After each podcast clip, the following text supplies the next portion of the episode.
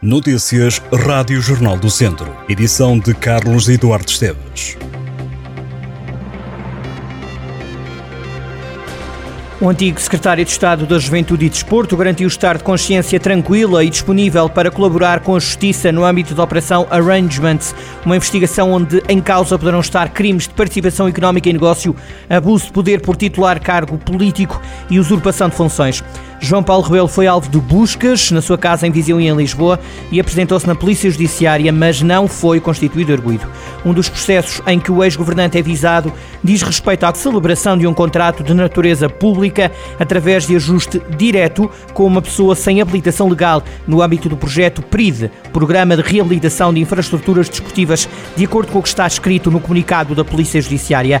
A suspeita recai em João Paulo Rebelo e Luís Junqueiro. O contrato foi feito pelo IPDJ, organismo tutelado pela Secretaria de Estado da Juventude e Desporto. Luís Junqueiro terá sido contratado para prestar serviços para auxiliar o IPDJ na análise de candidaturas entre 2019 e 2020. Ao que foi possível apurar durante o período em que prestou serviços, Luís Junqueiro não terá assinado nem realizado projetos.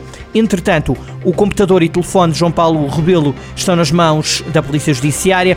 Nas declarações feitas aos jornalistas, o também deputado na Assembleia da República, eleito pelo Círculo de Viseu do PS, disse que, tal como há três anos, vai colaborar com a Justiça no desenrolar das investigações. João Paulo Rebelo esclareceu que não lhe foram dados mais detalhes sobre a investigação.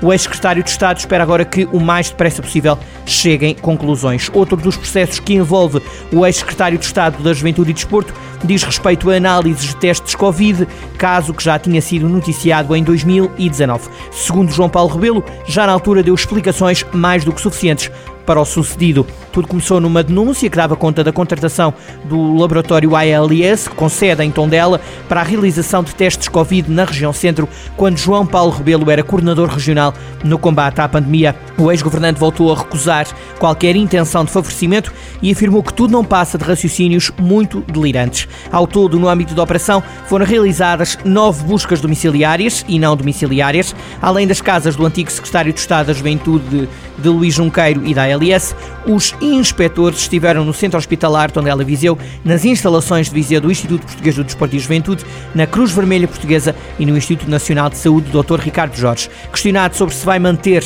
na candidatura de Pedro Nuno Santos à liderança do PS, de quem é apoiante e faz parte da direção de campanha, João Paulo Rebelo não desenvolveu muito. O ex-governante afirmou estar otimista e acreditar numa sociedade e num país melhores.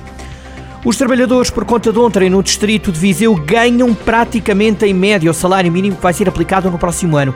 Os dados do Instituto Nacional de Estatística remontam a 2021, mas surgem numa altura em que o governo já anunciou a atualização do salário mínimo nacional dos 760 para os 820 euros do próximo ano. Ao todo, o ganho mediano mensal nos 24 conselhos da região de Viseu ronda os 845,72 euros. Segundo o INE, Mangualde é o conselho do distrito com os salários mais altos. Há dois anos, os trabalhadores de Mangualde recebiam 1.018 euros. Mangualde foi também o único município do distrito onde o ganho dos trabalhadores foi superior ao valor mediano nacional.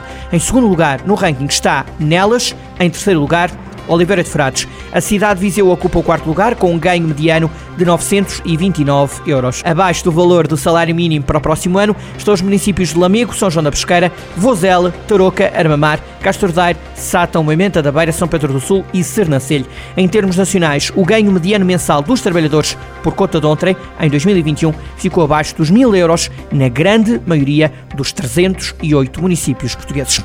É esta quinta-feira que as luzes de Natal vão acender em Viseu. A ligação vai ser feita às 5 e meia da tarde no Rocio. O tema deste ano é Fantasia da Floresta de Natal. Para além das milhares de lâmpadas que vão ligar-se neste final de tarde, vai ser instalado um coração iluminado com 8 metros de altura de cor azul. As luzes vão ser desligadas a 7 de janeiro. O mercado Natal instala-se no Rocio com pequenas barracas de madeira que vão vender artesanato e doçaria tradicional. O mercado estende-se até à Rua Direita, onde vão estar a casa e a oficina do Pai Natal. A programação de Natal deste ano em Viseu conta com os concertos de Áurea e José Cid. Áurea no mercado 2 de maio a 23 de dezembro. José Cid fecha o ano e abre 2024 no mercado 2 de maio. A programação de Natal e a passagem de ano, bem como a iluminação em Viseu, custarão à autarquia 250 mil euros.